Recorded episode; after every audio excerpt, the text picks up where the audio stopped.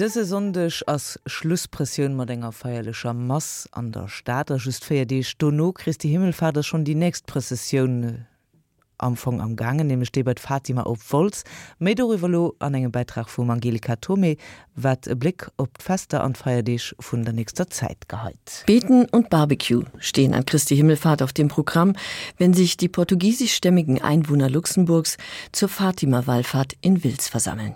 Mit der Wallfahrt ehrt die bevölkerungsstärkste ausländische Gemeinschaft die Jungfrau Maria, die 1917 drei Hirtenkindern in Fatima mehrfach erschienen sein soll.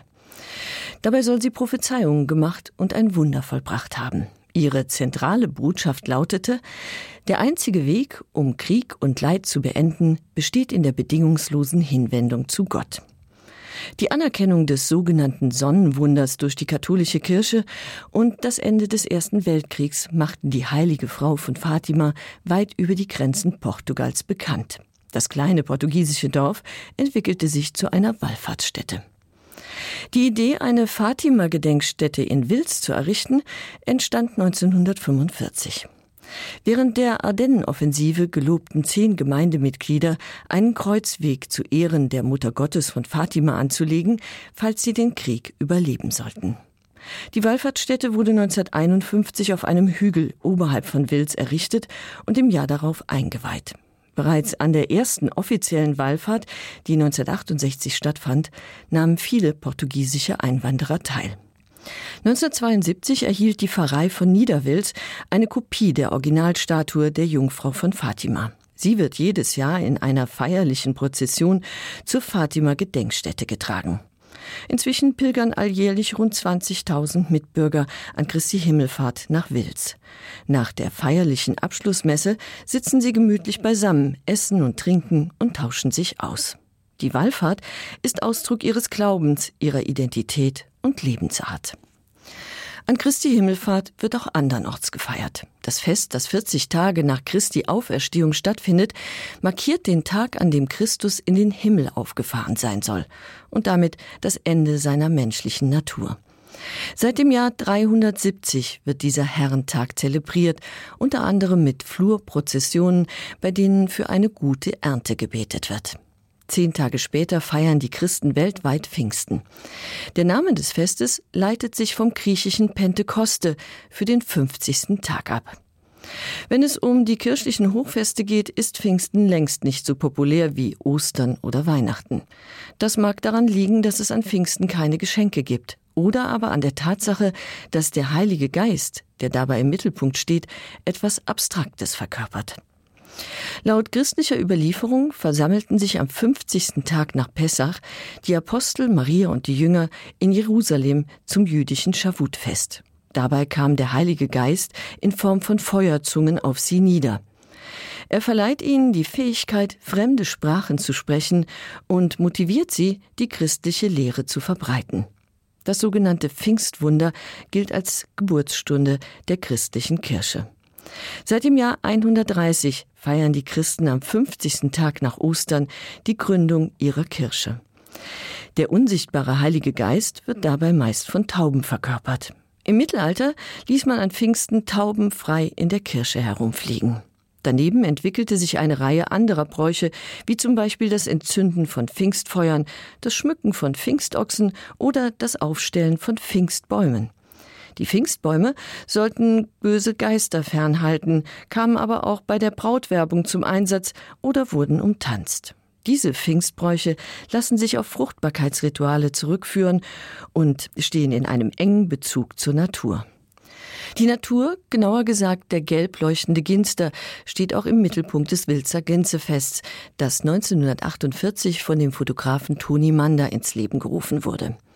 Mit dem Fest wollte er Besucher in seine Heimatstadt locken und ihnen die Schönheit der Hauptstadt der Ardennen nahebringen. Seit 1949 wird das Gänsefest, das inzwischen Scharen von Besuchern anzieht, durch einen Umzug an Pfingstmontag gekrönt, an dem Musikkapellen, Folkloregruppen und Festwagen teilnehmen. Den Abschluss des Blumenkorsus bildet der Wagen, auf dem die frisch gekürte Ginsterkönigin thront. Am Dienstag nach Pfingsten richten sich alle Augen nach Echternach, wo der angelsächsische Missionar Willi Brod 698 den Grundstein zu der Abtei legte, die im Mittelalter zum religiösen und kulturellen Zentrum der Region avancierte. Willi Brod wurde bald nach seinem Tod heilig gesprochen, sein Grab entwickelte sich zur Pilgerstätte. Auf dieser Verehrung basiert auch die Echternacher Springprozession, die 2010 von der UNESCO in die Liste des immateriellen Kulturerbes der Menschheit aufgenommen wurde. Bei der Prozession tanzen die Gläubigen, indem sie sich im Takt der Musik springend vorwärts bewegen. Diese besondere Fortbewegungsweise, die sich bis ins Mittelalter zurückverfolgen lässt, beschäftigt seit dem 19. Jahrhundert Volkskundler und Historiker. Willibrord ist einer der Heiligen, die bei Wahnsinn, Epilepsie und Feiztanz angerufen werden. Das führte in der Forschung zu verschiedenen Interpretationen. Entweder nahmen Kranke an der Prozession teil oder die Teilnehmer bewegten sich wie Kranke, um die Krankheit abzuwehren, oder sie feierten ihre Heilung. Vielleicht ging es dabei aber auch um Tierseuchen. Oder war das Ganze ein heidnisches Ritual? Die Ursprünge sind bis heute nicht eindeutig geklärt. Jedenfalls hatte die sonderbare Prozession nicht nur Anhänger. Zwischen 1778 und 1944 wurde sie mehrfach verboten, unter anderem vom Trierer Erzbischof, von den französischen Revolutionstruppen und den deutschen Besatzern. Aber die Tradition ließ sich nicht ausradieren. Auch die Bestrebungen, das Fest auf Pfingsten zu verlegen, schlugen fehl. Jahr für Jahr pilgern zigtausend Gläubige aus dem In- und Ausland zu Willibrods Grab in der Echternacher Basilika und springen dabei auf den letzten paar hundert Metern einen Schritt nach links und dann einen nach rechts. Frauen dürfen übrigens erst seit 1801 an dieser Prozession teilnehmen. Und damit wären wir bei dem Fest, das alljährlich am 2. Juni-Wochenende ansteht, dem Muttertag, der in diesem Jahr auf Pfingstsonntag fällt. Der Muttertag geht auf eine Initiative zurück, die im amerikanischen Bürgerkrieg aus sozialen und pazifistischen Motiven geboren wurde. Anne Reeves Jarvis engagierte sich damals in der Frauenfürsorge und förderte den Austausch zwischen den Soldatenmüttern der verfeindeten Lager. Mit dem Muttertag wollte sie den Blick auf die schlechten Verhältnisse lenken, unter denen viele Frauen lebten, und einen Beitrag zum Frieden leisten. Nach ihrem Tod machte ihre Tochter Anna Jarvis sich für die Einführung des Muttertags stark und war damit erfolgreich. 1914 wurde der Tag erstmals USA-weit gefeiert. Für die zärtliche Armee, wie Präsident Wilson die amerikanischen Mütter nannte, wurden sogar die Nationalflaggen gehisst. Doch was Anna Jarvis vorschwebte, ein Tag, an dem die gesellschaftliche Bedeutung der Mütter und ihre miserable soziale und politische Lage ins öffentliche Bewusstsein rücken sollte, entwickelte sich zu einem Freudentag für die Geschäftsleute.